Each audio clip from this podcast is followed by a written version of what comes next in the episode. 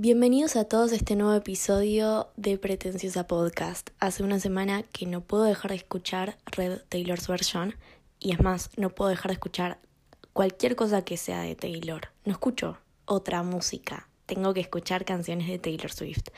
Es como una pequeña obsesión que estuve desarrollando en estos últimos días, pero bueno, por algo, por algún lado la tengo que canalizar y decidí que era el momento de dedicarle un episodio específicamente a ella, a la reina del pop, a la reina del country, a la reina de los 2010 de, la década, porque claramente Taylor Swift es la artista de la década.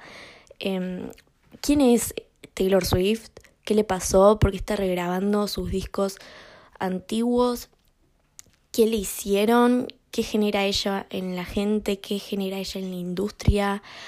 Hoy vamos a hablar de eso. ¿Quién es Taylor Swift? My name's Taylor. I'm from Nashville. And I'm Taylor. Thanks for hanging out with us tonight. Hey, I'm Taylor. Welcome to New York. Hi, I'm Taylor Swift. This is my band. My name is Taylor. Para contextualizar lo que es Taylor hoy en día, hay que remontarnos a sus inicios de carrera en el 2006, cuando ella lanza su debut, su primer álbum homónimo Taylor Swift, con canciones de country. Ella en un primer momento hace country y hasta el día de hoy tiene muchas influencias de ese género. También hace una fusión con el pop. Muy joven y está en un mundo donde tal vez un mundo musical, o sea, un estilo, un género, donde tal vez no era tan normal que una niña de 14 años se meta en este género y haga música sobre sus exnovios. Y ya de por sí era disruptiva en ese sentido y se vuelve la primera persona más joven en ser contratada por Sony. Y es importante entender esto porque ella ya arranca con una super exposición desde muy joven y se vuelve top uno en un montón de charts y de ventas y la gente empieza a escucharla y empieza a aparecer en Disney y empieza a relacionarse con famosos también de su edad, los Jonas Brothers, aparece en la película de Hannah Montana, de fondo, no sé, es como todas sus primeras eras eran muy tiernas. Y, y por eso está bueno recordarlo, pero creo que el primer tópico a tratar en este episodio, en mi gran tesis sobre quién es Taylor Swift y qué le pasó y por qué todos están hablando de ella, es el porqué de la regrabación de sus discos antiguos. ¿Por qué ella está sacando discos que ya sacó? ¿Qué significa Taylor's Version? Rápidamente, eh, para contextualizarlo todo, es todo un tema legal, básicamente. Taylor tenía un contrato con la firma Big Machine Records y si hay alguien al que tenemos que odiar es a un señor llamado Scooter Brown. Esta persona, este ejecutivo de, de la firma, Básicamente la cagó a ella, la manipuló, le sacó los derechos de sus propias creaciones, se las vendió a un capital privado, a una empresa de capital privado por un montón, un millón de dólares y ella no ni siquiera tuvo la oportunidad de comprar sus propios derechos, solo se quedó propietaria de las composiciones porque, como mencionamos, ella componía sus propias canciones, sus propias letras, sus propias melodías, también las tocaba ella. Por eso te da tanta bronca, porque era una niña cuando le pasó todo esto, era una adolescente. Y ella sale en 2019 a anunciar esto que Scooter Brown había vendido sin su consentimiento los derechos de los seis álbumes, de sus primeros seis álbumes de estudio, y que ella no podía mm, básicamente monetizar lo que ya había hecho. Para la fecha, Taylor ya hizo Fearless Taylor's Version, ya lo regrabó, lo subió hace unos meses a Spotify y a todas las plataformas. Y como dije hace unas semanas que salió Red Taylor's Version. Y esta mujer no para de producir cosas, no para de crear cosas, porque también salió un corto, un short film sobre una de las canciones de Red Taylor's Version. También el año pasado sacó dos discos, Folklore y Evermore, y en cualquier momento, en cualquier momento seguramente que nos sorprenda a todos y saca 1989 Taylor's Version porque ya está dejando muchos easter eggs, pero ya vamos a hablar un poco de eso. antes que nada, para entender eh, la música de Taylor Swift, para entenderla a ella como artista, nos tenemos que remontar ese momento en la historia en la que todo el mundo la criticaba, todo el mundo se burlaba de ella o la tildaba de una adolescente rencorosa, una adolescente que solo escribía canciones sobre sus exnovios, una loca desquiciada básicamente, que es lo que es. Pero la amamos porque todas somos esa, básicamente. Desde chica sus canciones eran cartas de amor o incluso cartas de desamor. La mayoría de su discografía son descargos emocionales de sus relaciones amorosas, básicamente. Incluso sobre sus relaciones públicas porque ella también era muy tildada de que tenía mil novios, porque sí, pero bueno, la que puede, puede, y siempre hizo muy públicas sus relaciones. Ella cuando era más chica incluso ventilaba un montón, hablaba mucho de eso, no solo en sus canciones, sino en entrevistas. Hablaba mal de sus exnovios, cosas que, bueno, también la que puede, puede, pero era tan evidente que a veces incluso titulaba las canciones con el nombre de la persona. Cuando ella salía con John Mayer, escribió, bueno, cuando dejó de salir, mejor dicho, escribió una canción que se llama Dear John. O sea, ella no tenía problema en contarle al mundo qué es lo que ella sentía, porque es eso, o sea, es lo que ella sentía. Sus canciones son sobre ella, por más que sean sobre una ruptura que tuvo con una persona pública. Ella siempre dejó en claro eso que los sentimientos son de ella, la canción le pertenece a ella. Y bueno, esto a veces era tomado como un punto débil para las críticas y es muy loco porque es lo que hace que lo que logra que los fans empaticen tanto con sus letras, lo que esa unión que se genera. Y cuando hablamos de cosas que le pasaron a Taylor Swift, no podemos no mencionar a Kanye West, ¿Quién es Kanye West en la vida, en la trayectoria como artista de Taylor Swift? I feel like me and Taylor might still have sex. Why? I made that bitch famous. I made that bitch famous. Bueno, todo pasó, o todo empezó, mejor dicho, en 2009 en los VMAs, los premios de MTV. Cuando Taylor tenía 19 años, casi 20 años, ella gana el premio a Best Female Video por You Belong With Me, el videoclip de You Belong With Me, su canción.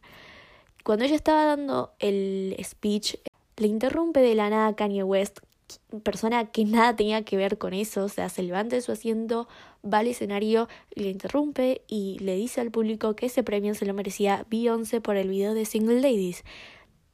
Taylor no sabe qué hacer, porque repito, tenía 19 años, todos lo abuchean, todos lo, lo bardean a Kanye West en ese momento.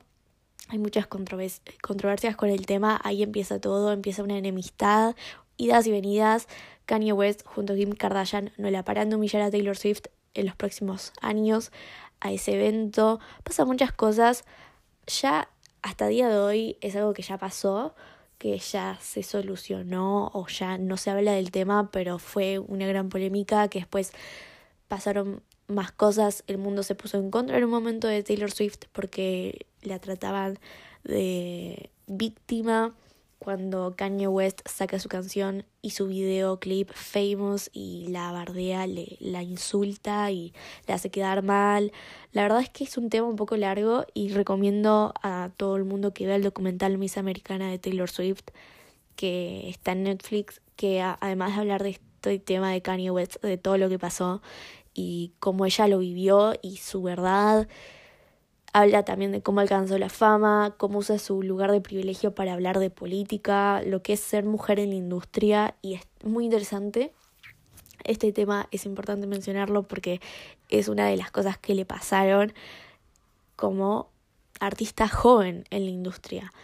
Taylor como mujer joven en la industria es totalmente indiscutible que tiene un lugar que tuvo un lugar en su momento y que ahora lo sigue manteniendo y lo sigue usando para bien, para alentar a nuevas generaciones de artistas, porque ella cuando era muy joven la han humillado de todas las formas posibles, básicamente. Ahora que ya tenemos un poco de contexto de qué le pasó a Taylor Swift en la industria, básicamente, podemos empezar a hablar de Red Taylor's Version, que es lo que nos convoca a todos a este momento.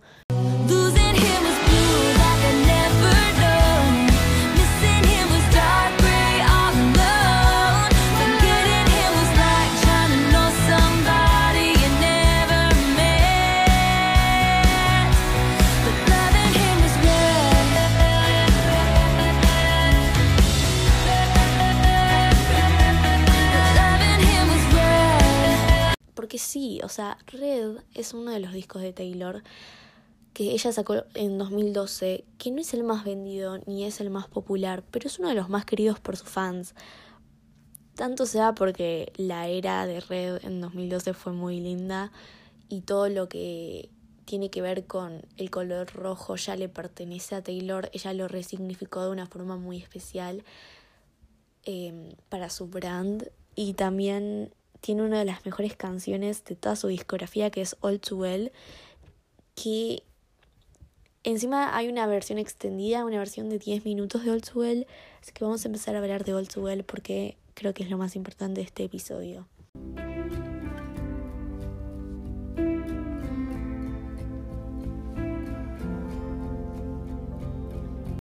All Too Well es una de las canciones, como dije, más importantes de la discografía de Taylor Swift. ¿Por qué? No es un single y nunca fue un single. Eh, no es la canción principal del álbum en lo más mínimo. Es más, casi ni la ponen en el álbum. En su momento los productores no les convencía All Too Well, casi no la ponen en el álbum por eso, pero Taylor necesitaba eh, incluirla, necesitaba contar esa parte de la historia. Eh, no esperaba nada de, de los fans en ese sentido, era una canción más, pero tuvo tan buen recibimiento que se convirtió en algo totalmente importante en su carrera, porque ella al principio cuando la tocaba en vivo lloraba y ahora la toca en vivo y canta con los fans, ya no es llanto, ya es felicidad, ya es como una descarga distinta y por eso es tan lindo, o sea, creo que All Too Well no es necesariamente sobre Jake Gyllenhaal, en su momento lo fue y encima en esta versión que nos regaló en el Taylor's version de Red, eh, nos dio la versión original de los 10 minutos, que es mucho más explícita, tiene muchos más palazos, y si me preguntan a mí personalmente, la parte en la que lo termina de aniquilar por completo es en la en el verso en el que dice And I was never good at telling jokes, but the punchline goes I'll get older, but all your lovers stay my age. Básicamente, nunca fui buena contando bromas, pero el punchline es que yo me voy a, voy a seguir creciendo y todas tus novias van a seguir teniendo mi edad. O sea, básicamente vas a seguir siendo un hombre adulto, grande, que sale con mujeres mucho más jóvenes que él. Vas, a seguir saliendo con personas que tienen 20 años, incluso cuando vos tengas más de 40. Lo mata. Y ahí ya está. Dead. Totalmente dead. Rip Jake Gyllenhaal. Pero bueno, eh, si nos referimos al, al short film, creo que se centra totalmente en eso, en, esa diferencia de edad, en las distintas etapas del duelo, comenzando igual desde el enamoramiento y el punto culmine de la relación en la que ellos están enamorados y, y ella está totalmente idealizándolo a él y, y cómo él lentamente la va, le va pagando toda esa ilusión y todo el proceso de desamor. El corto está protagonizado por Sadie Sink, y Dylan O'Brien, cosa que, bueno, es todo un tema que causó mucha incomodidad también para las personas que lo veían, porque Sink tiene 19 años y Dylan O'Brien tiene 29 o 30, y esa diferencia de edad es totalmente lo que marca todo en la historia, y es casualmente la misma diferencia de edad que se llevaba Taylor cuando estaba con Jake y was never good at telling jokes, but the punchline goes I'll get older, but your lovers stay my age. From when you're Brooklyn broke my skin and bones, I'm a soldier who's returning half her weight. El short film de All Well, las canciones de Red Taylor's version, los otros videoclips sus publicaciones en las redes sociales, todo está lleno de easter eggs que son como esos detalles ocultos, secretos que te van a anticipar a lo que se viene, a lo nuevo que va a sacar o te comentan más cosas sobre la historia que ya te está contando. Eh, la verdad es que todo el universo de la discografía de Taylor en sí es como un mundo lleno de cosas y es muy divertido porque ella te transmite todo lo que está contando y es volver a la pregunta inicial, ¿por qué todo el mundo está hablando de ella y por qué es tan exitosa? Porque tiene esa capacidad de poder contar los sentimientos más humanos y más comunes en unas palabras que ni la persona que lo está sintiendo puede expresarlo y empatiza desde ese lado y eso es lo que la hace tan humana y por eso el recibimiento de los fans y de las personas que lo escuchan y después se vuelven fans es tan inmenso porque lo que ella genera es inmenso en sí. En 2019 Taylor ganó el premio a la mujer de la década, Women of the Decade, de Billboard y en el evento dio un discurso muy lindo sobre lo que significa para las mujeres tener una formación artística, estar expuestas a la industria y al público en el sistema en el que vivimos, básicamente lo difícil que es obtener un lugar y ser respetada. En, la, en primera persona cuenta las trabas que tuvo en su camino, lo mucho que le costó separar sus decisiones artísticas de las críticas de la afuera y de cómo terminó utilizando eso mismo para crear y producir cosas. Comienza el speech diciendo ¿qué significa ser la mujer de la década?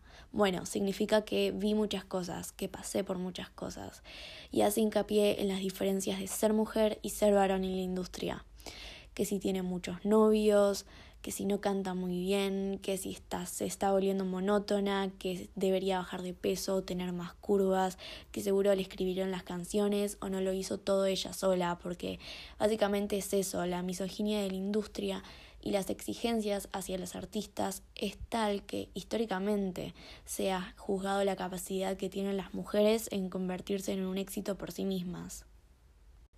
Taylor remarca que la única dirección para la que hay que ir es hacia adelante, como seguir haciendo arte y aferrarse a eso, eh, a esa creatividad. Nombra un montón de artistas nuevas que en poco tiempo lograron un montón de cifras y sus propios lugares en la escena, de cómo tienen que trabajar siempre y esforzarse el doble para crecer y demostrarle a, a esa industria, a ese público que merecen ese lugar y tienen que superar siempre sus últimos logros.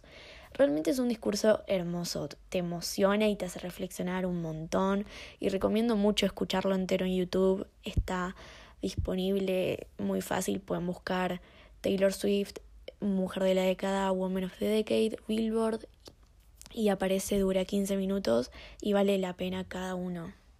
Preparando este episodio no podía dejar de pensar en una conversación que tuve con un varón hace unos años que me decía que a Taylor Swift solo le escuchaban quinceañeras, chicas de 15 años.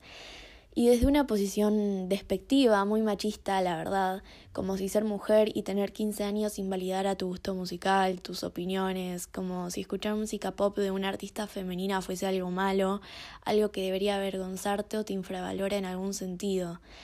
Nada, ese chico lo mandé a la mierda, pero me resultó paradójico su comentario en relación a quién es Taylor y su impacto cultural, en relación a la influencia que tiene y a la inspiración que es para un millón de adolescentes que la siguen y que ven en ella un ejemplo a seguir, un ejemplo de empoderamiento. Hasta que llegó el episodio de hoy, espero que les haya gustado y también espero que les haya gustado Red, Taylor's version, obviamente. Eh, si son fans de Taylor, y si no son tan fans de ella, que igual se quedaron hasta esta parte del episodio, gracias, lo valoro un montón. Y no sé, espero que puedan encontrar también en Taylor algo que los inspire. Y no se olviden que pueden activar las notificaciones del podcast haciendo clic en la campanita esa que está al lado del botón de seguir, que también pueden seguir al podcast. Esto es para que les llegue la notificación en cada momento que suba algo a Spotify. Y nada, gracias por escuchar.